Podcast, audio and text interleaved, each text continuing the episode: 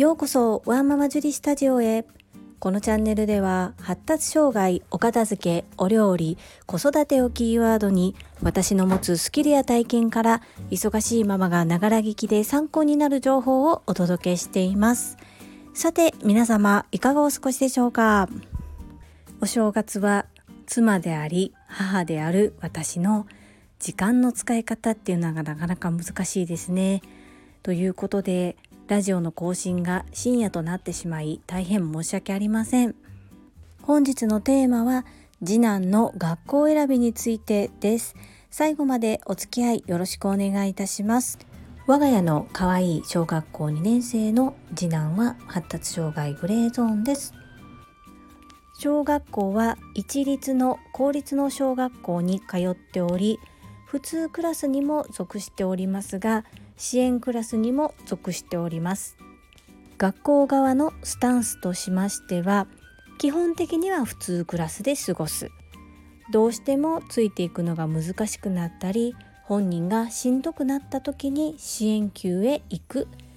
で普通クラスで授業を受けている際は1対1ではありませんが支援の方もしくは介助の先生がサポートに入ってくださる。そんな形で1年生2年生と過ごしてきました。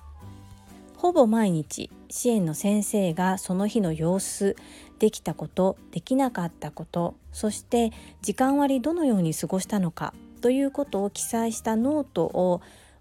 渡してくださるのですがそれを見ているとだいたい国語と算数は支援級に行ってそちらで受けているようです。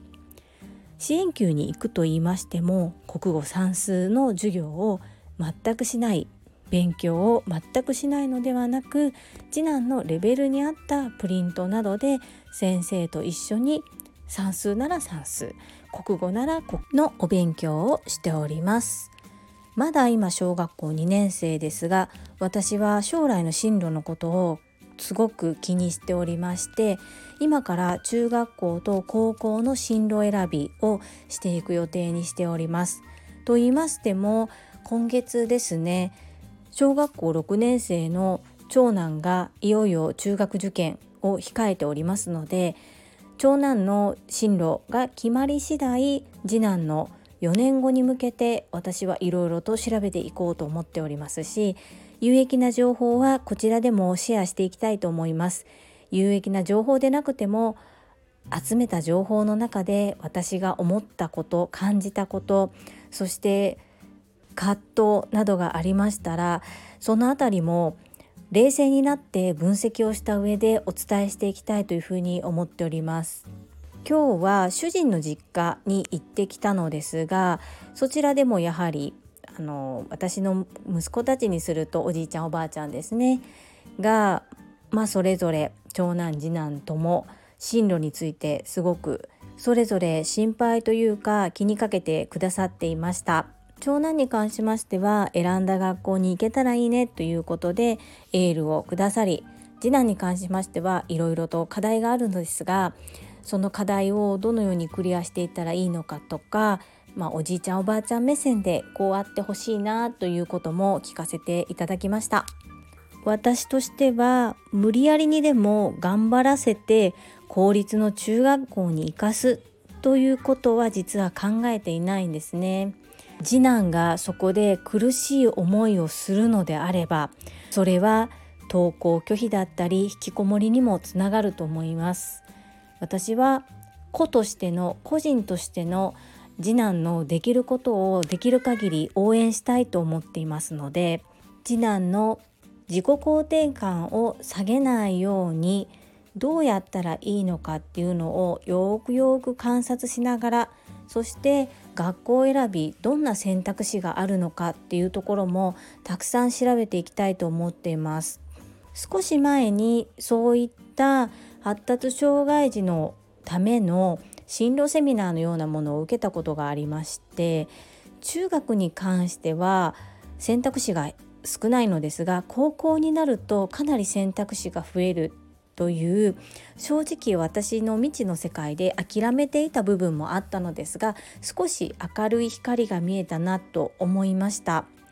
ちょっとね情報が多すぎて一度で私の頭の中で整理ができず今こちらで具体的にシェアすることはできないんですけれどもここも自分なりに調べていって正しい情報を正しい形で皆さんにシェアしていきたいと思いますし同じような立場でお悩みのお父さんお母さんがいらっしゃいましたら一緒に解決できるような場を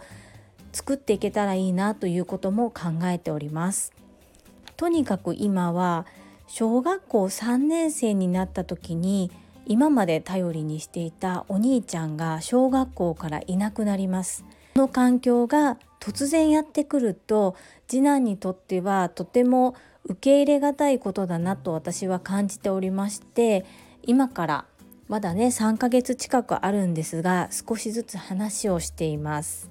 それだけでも最近やはり少し不安になるようで寝る前に小学校3年生になることをすごく嫌がるような話をしたりします。あと学年が上がると学校の勉強が難しくなるというところはしっかり認識をしているようで3年生になったらお勉強が難しくなるから嫌だというような発言をしたりもします。なので私は大丈夫大丈夫。難しいのはしなくていいから。もしどうしても難しくて解けないそしてやりたくないようなことが出てきたらすぐママに教えてねママも学校の先生に言うし自分で言えるようだったら自分で言ってもいいよというふうに言っています。これは心底本心からそう思ってるというよりは安心させたいという部分が大きいです。実際にやってみないと正直できるできないっていうのはわからないです。九九にしても2学期の山場は九九だったんですが3の段ぐらいまでは覚えたんですよね。まだまだ覚えないといけないことたくさんあると思うんですが苦手だった時計も少しずつ読めるようになってきているので一旦できるところまでやってみてあとは置いておくそしてまた後にそこの部分に戻ってやるそれが今は嫌だ難しいでも後でやるとなんとなく受け入れてくれる時もあったりします。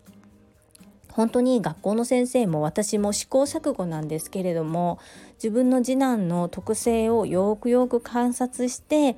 とにかく次男の自己肯定感が下がらないような努力だけはずっとしていきたいというふうに思っています正直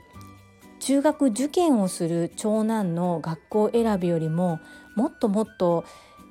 情報も少ないですし大変になると思うんですけどそこも私の持ち前の明るさと前向きな姿勢で少しずつでも楽しみながら学校選びをしていきたいなというふうに思っています。すべては次男が楽しく過ごせる学校を見つけることそして自己肯定感を下げない環境を見つけることさらに成人した時に何か次男が僕はこれができると自信を持って言えるようなものを身につけてあげることができたら本当にいいなと思っていますのでそこに向かって私も情報収集たくさん頑張っていきたいと思います。どうしよう中学どうしよう高校マイナスばかり考えるのではなく今できる限りのことをやって最善を尽くしたいと思いますので同じような立場の方がいらっしゃいましたら是非参考にしていただきたいと思います。それでは本日も最後までお付き合いくださりありがとうございました。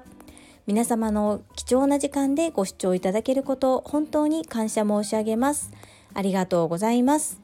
ママの笑顔サポータージュリでした。